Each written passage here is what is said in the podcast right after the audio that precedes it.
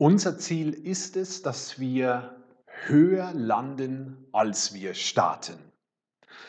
Weil wirklich erfolgreich sind wir erst dann, wenn uns unser ganzes Leben gelingt. Das heißt, unser Leben im Beruf, unser Leben in Bezug auf unsere Beziehungen und in Bezug auf unsere eigene Persönlichkeit. Und das ist unser wichtigster Führungsauftrag, unser ganzes Leben im Blick zu haben. Nicht nur teilerfolgreich zu sein in einem Bereich, sondern auf das ganze Leben bezogen. Wenn wir nicht gut führen, dann landen wir in der Krise. Vor einiger Zeit sprach einer der profiliertesten Führungs- und Management-Experten, nämlich Bill George, ein amerikanischer Top-CEO und Harvard-Professor und Bestseller-Autor, in einem der innovativsten Unternehmen der Welt, nämlich Google, über die Geheimnisse von guter Führung. Und in diesem Vortrag macht er an einer Stelle ein Statement, das mich aufwachen ließ. Er sagte, alle Krisen sind Führungskrisen. Warum scheitern Führungskräfte, fährt Bill George fort? Weil sie das Kurzfristige über das Langfristige stellen. Und über diese Aussage habe ich nachgedacht. Das heißt, egal um welche Krise es geht, um eine politische Krise, um eine unternehmerische Krise, um persönliche Krisen, um Beziehungskrisen, um Sinnkrisen, egal um welche Krise es geht, wenn man die Krise analysiert und durchdenkt und zu Ende denkt, dann steckt dahinter meist entweder fehlende, nicht wahrgenommene oder schlechte Führung. Alle Krisen sind Führungskrisen. Das ist im ersten Moment vielleicht eine etwas steile Aussage, aber man braucht nur den Wirtschaftsteil der Zeitungen aufschlagen, wo uns immer wieder eine Vielzahl an Krisen präsentiert wird. Ähm, in Unternehmen, in der Wirtschaft, Krisen von Manipulation, äh, von destruktiver Unternehmenskultur, von Korruption. Und sehr schnell kommt man tatsächlich zu dem Punkt, äh, dass in den meisten Fällen Führungsfehler hinter der Krise stecken. Peter Drucker, er gilt als der größte Management-Vordenker aller Zeiten. Er sagte einmal in Bezug auf nationale äh, Entwicklungen einzelner Länder, There are no underdeveloped countries, only undermanaged ones. Also es gibt keine unterentwickelten Länder, sondern nur schlecht gemanagte oder schlecht geführte. Und diese Tatsache haben äh, auch meine Frau und ich selbst erlebt, als wir vor einigen Jahren einmal einige Monate in Afrika verbracht und dort gelebt und gearbeitet haben.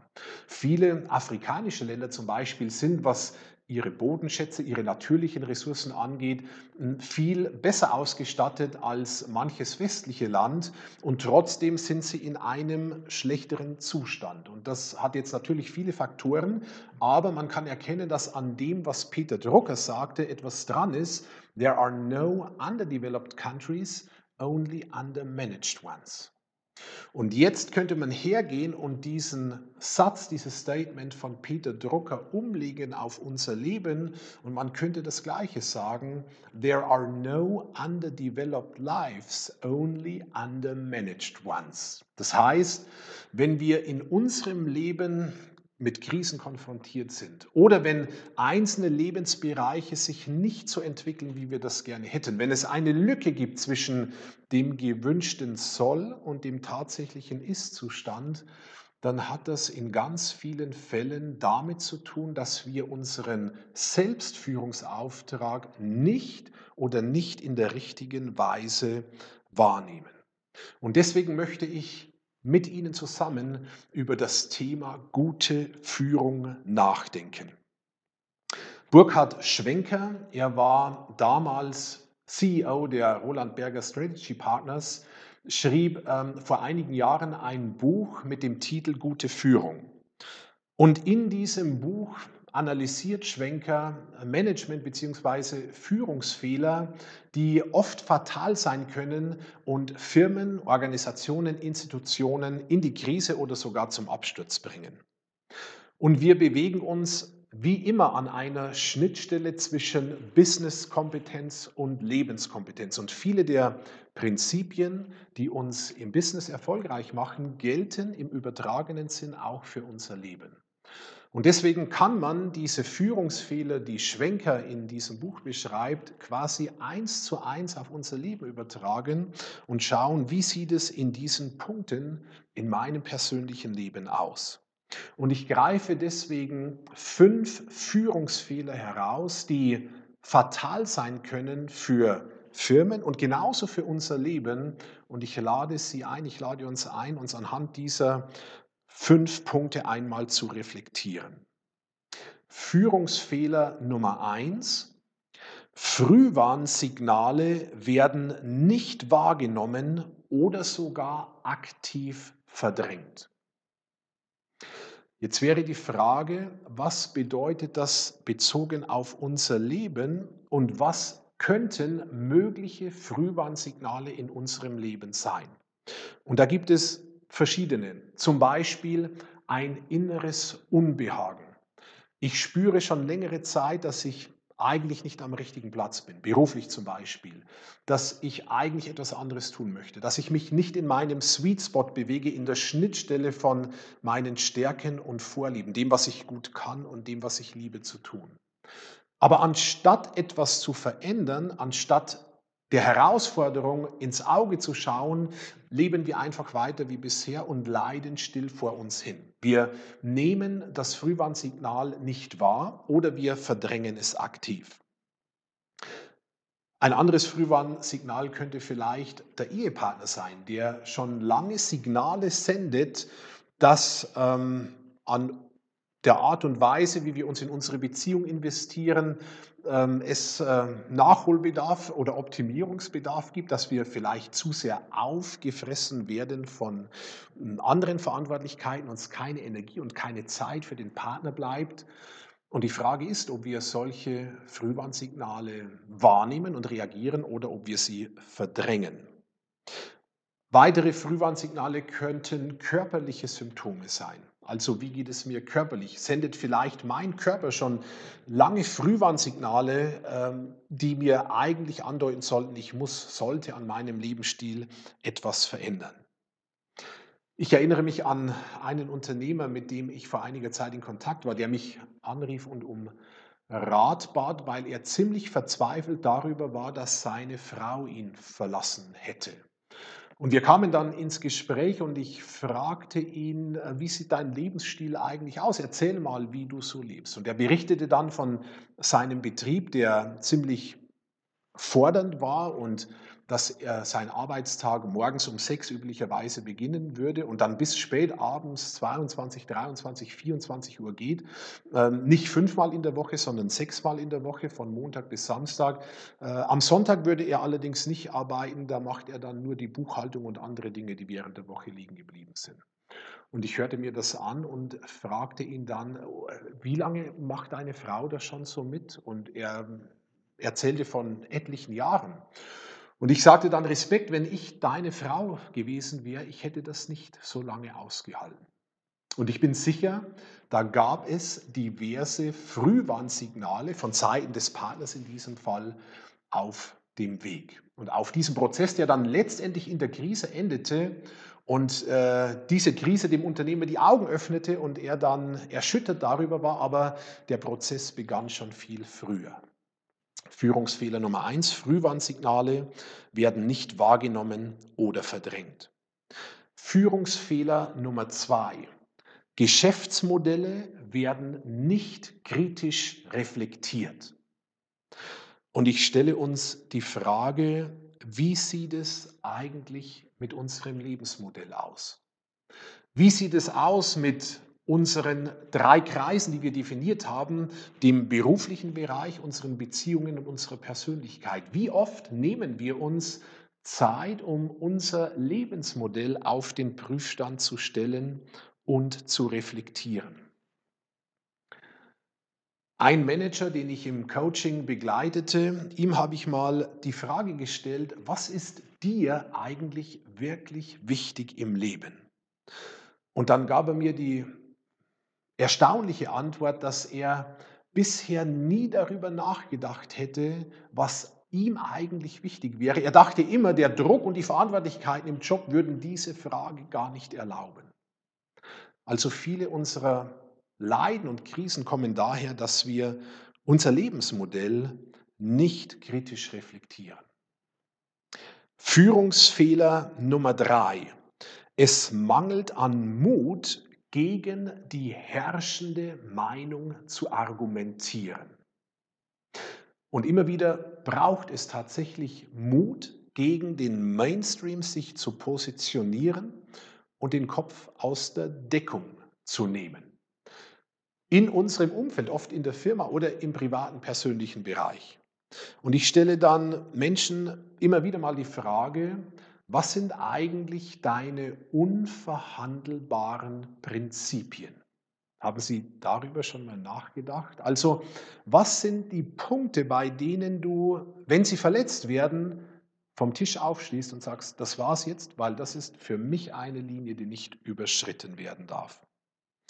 Und ich glaube, dass es wichtig ist, dass wir uns über unsere Werte, über unsere Prinzipien Gedanken machen und dass wir sie dann in unser Leben implementieren und sie möglichst mit klarem Profil leben.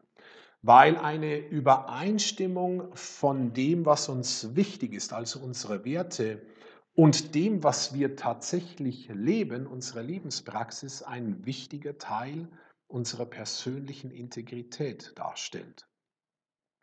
Apropos die eigenen Prinzipien und Werte leben, Harvard-Professor Clayton Christensen sagte einmal, es ist leichter, seine Prinzipien und Werte zu 100% zu leben, als nur zu 98%. Und auch das ist ein Punkt, über den man nachdenken sollte. Das heißt nicht, dass wir nicht kompromissbereit und kompromissfähig sein sollten. Das müssen wir. Wir leben in einer Welt, wo es nicht nur um uns geht und wo wir nicht die Einzigen sind.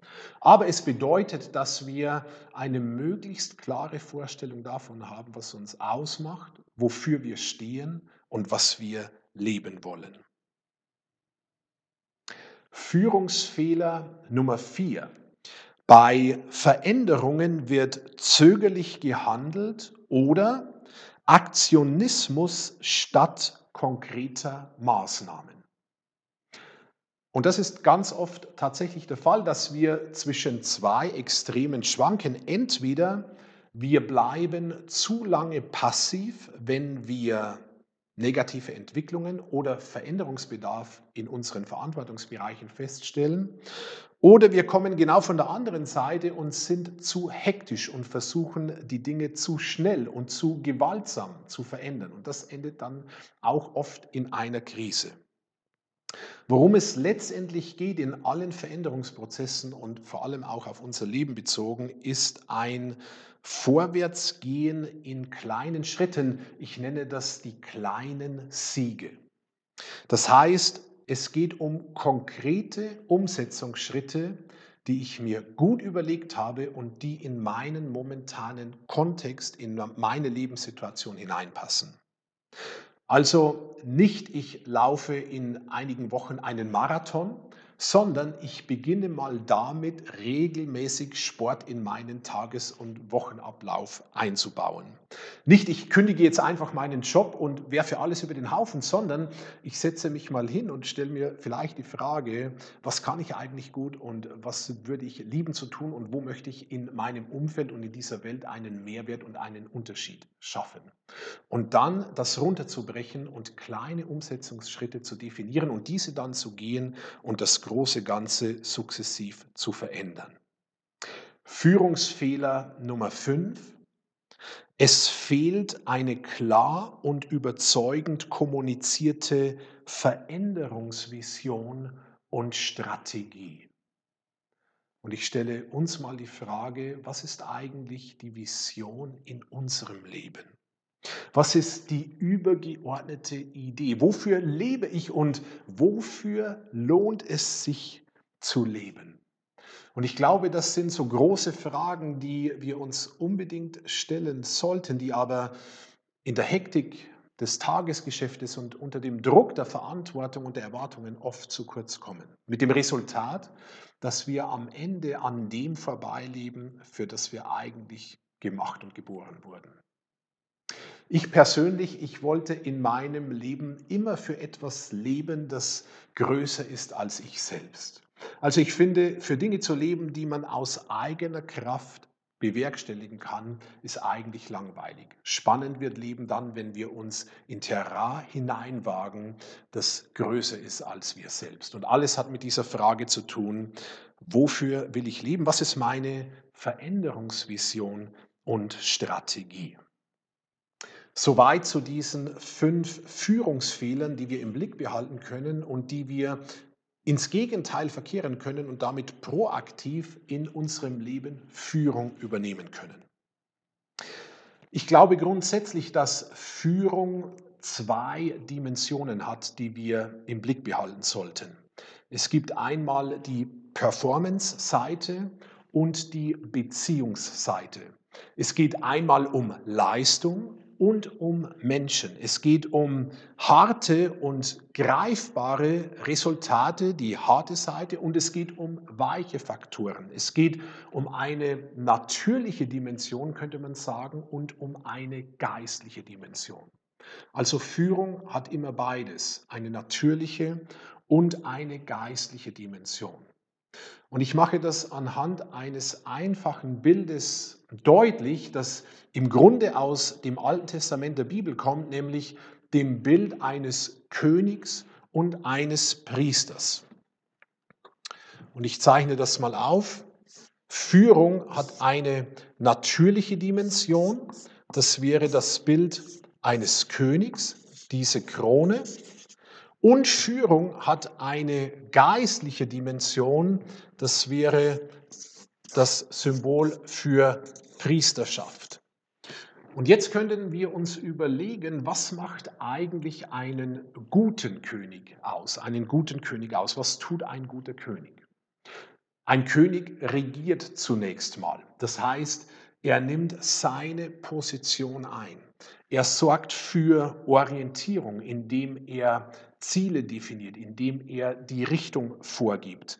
Ein König expandiert. Er bleibt nicht im Status quo, sondern er nimmt neues Land ein. Er entwickelt sein Land. Er entwickelt auch die Menschen, die ihm anvertraut sind. Gleichzeitig schützt und verteidigt ein König. Also die, die zu ihm gehören, die können sich auf seinen Schutz verlassen. Und wenn alle Stricke reißen, dann ist immer noch der gute König da, der in den Riss tritt und schützt. Ein König übernimmt Verantwortung. Er ist jemand, auf den man sich verlassen kann. Er versorgt und er kümmert sich um seine Verantwortungsbereiche und um die ihm anvertrauten Menschen. Ein König ist ein guter Leader und ein guter Manager. Das wäre die Seite des Königs. Was macht ein Priester? Das wäre die zweite Dimension, die geistliche Seite. Ein Priester betet. Ein Priester betet zunächst. Und ich glaube, dass dieser Aspekt des Gebets etwas ist, das wir in unserer Führungsverantwortung noch viel zu wenig wahrnehmen und wo ein gewaltiges Einflusspotenzial uns eigentlich zur Verfügung steht. Ein Priester ist aber auch Seelsorger. Das heißt, er hat die Menschen, die weichen Faktoren, die Menschen im Blick, mit denen er zu tun hat. Er ist Ansprechpartner für die ihm anvertrauten. Er kümmert sich um eine gute seelische, persönliche Entwicklung der einzelnen Menschen. Ein Priester nimmt, man könnte sagen, die Mittelplatzposition ein zwischen in seinem Fall Gott auf der einen Seite und seinem Verantwortungsbereich auf der anderen Seite. Und ganz egal, wo wir weltanschaulich stehen, glaube ich, dass beide Dimensionen von Führung in unserem Leben zusammenkommen sollten. Es geht um die natürliche und um die geistliche Dimension. Und wenn wir kurz zusammenfassen, was wir gerade durchdacht und für einen König und für einen Priester skizziert haben, und das ist noch längst nicht erschöpft, es sind nur einige Punkte, dann haben wir im Grunde unsere Job Description etwas erstellt. Also beides zusammen, die natürliche und die geistliche Dimension, macht gute Führung aus und sollte Teil von uns sein in der Wahrnehmung unserer Führungsverantwortung im Beruf, aber auch auf unser ganzes Leben bezogen. Ich möchte uns ermutigen. Ich glaube, wir haben viel mehr in der Hand, als wir glauben. Und damit wir unseren Führungsauftrag für unser ganzes Leben und für uns selbst wirksam nachkommen können, ist es notwendig, dass wir uns von einer Denklüge befreien, die uns immer wieder gefangen nimmt und mit der ich oft konfrontiert werde. Und diese Denklüge heißt, ich kann mir das nicht leisten. Also Zeit zum Nachdenken und Reflektieren kann ich mir nicht leisten. Äh, mit meinen Kindern spielen, das kann ich mir jetzt nicht leisten. In meinen Partner investieren, das kann ich mir jetzt nicht leisten. Zeit für Sport und für Erholung, das kann ich mir jetzt nicht leisten. Wir verhindern eine gesunde Berücksichtigung unserer Bedürfnisse, eine gesunde Berücksichtigung unserer Lebensbereiche, weil wir glauben, dass wir uns bestimmte Dinge nicht leisten können.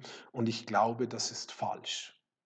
Hand aufs Herz, wenn wir die letzte freie Stunde des Tages entweder für ein Projekt investieren können, an dem wir gerade arbeiten, oder dafür verwenden, dass wir mit unseren Kindern spielen oder dass wir ein gutes Buch lesen, für was würden wir uns entscheiden?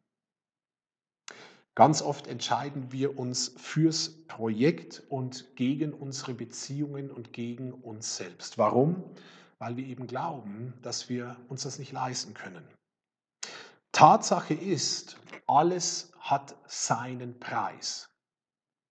Also sich sukzessive zum Beispiel etwas Freiraum zu schaffen, um es in andere Lebensbereiche zu investieren, die auch wichtig sind, hat seinen Preis. Das kostet etwas. Ich bin nicht vielleicht rund um die Uhr verfügbar. Ich nehme mich mal raus. Ich muss vielleicht mal eine Erwartung enttäuschen.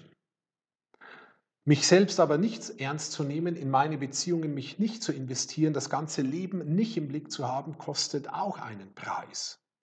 Den Preis des Leidens und oft den Preis des Scheiterns, was ganzen Lebenserfolg angeht.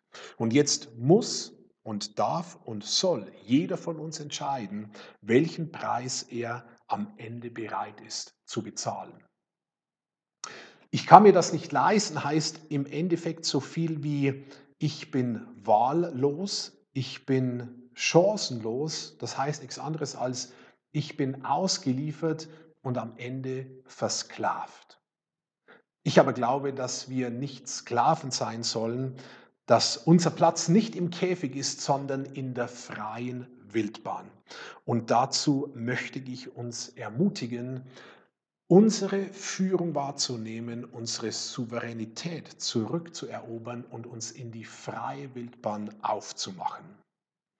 Sich selbst führen, andere führen, Führungsverantwortung übernehmen, kostet einen Preis. Sich selbst nicht führen aber kostet das Leben.